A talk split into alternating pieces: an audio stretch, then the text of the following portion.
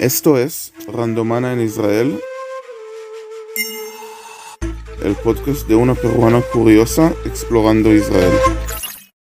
Randomana en Israel nació como un proyecto para entretenerme mientras buscaba trabajo y porque no encontraba mucho contenido en español sobre este hermoso país que hoy llamo mi hogar.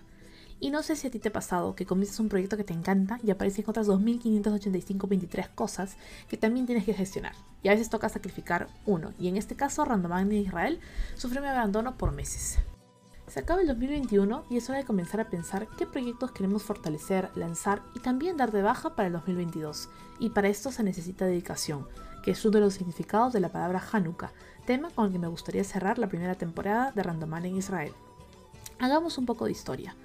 Hace unos 2200 años se realizó un milagro, de acuerdo con la tradición judía. En ese entonces, los habitantes de Judea se encontraban bajo la ocupación de los sucesores de Alejandro Magno. Pero 165 años antes de Cristo, los macabeos se rebelaron y lograron la tan ansiada independencia y purificación del segundo templo de Jerusalén. El proceso de rededicación del templo tomaría cerca de 8 días, pero solo tenían aceite para mantener la lámpara encendida por un día, y justo aquí está el milagro. La lámpara se mantuvo encendida el tiempo que duró la purificación.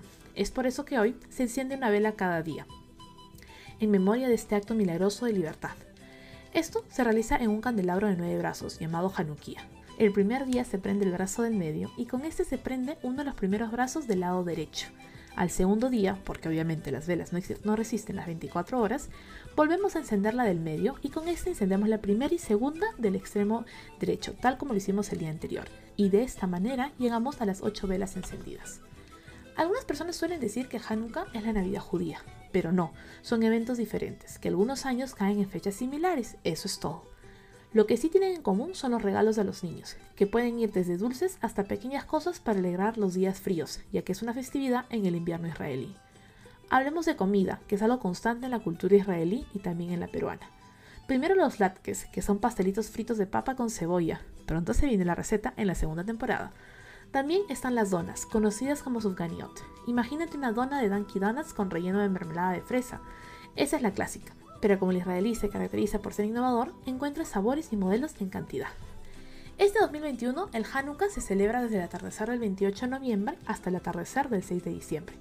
Aún estás a tiempo de comprar un candelabro de nueve brazos, hacer un pedido de donas y acompañarme a la distancia a celebrar esta festividad judía. Quizá te preguntas qué va a pasar con Randomana, y pues la verdad no lo tengo claro, solo sé que en el 2022 volvemos con fuerza, para seguir acercando a Israel a la comunidad latina. Para esto necesito dedicarle tiempo, darle amor, creer que mi aceite, es decir, mi atención, durará esos 8 días y produciré algo lindo. Para la segunda temporada también necesito de tu ayuda. Primero que le envíes mi podcast a amigos y familiares. Y segundo que me cuentes en los comentarios de Spotify de qué quieres que hablemos en la próxima temporada. Todo tema vale. Mi reto, porque cada episodio tiene tarea siempre, es que te dediques 8 días a ti mismo. A organizar tu 2022, a limpiar lo que pasó en el 2021 y a ser feliz, que es lo más importante. Gracias por escucharme este año y por apoyar mi podcast. Te mando un abrazo desde Jerusalén y nos escuchamos pronto. No te olvides de seguirme en Facebook, Twitter e Instagram como Randomana G. Siempre hay algo interesante que leeré en mis redes. Esto fue Randomana en Israel, el podcast de una peruana curiosa explorando Israel.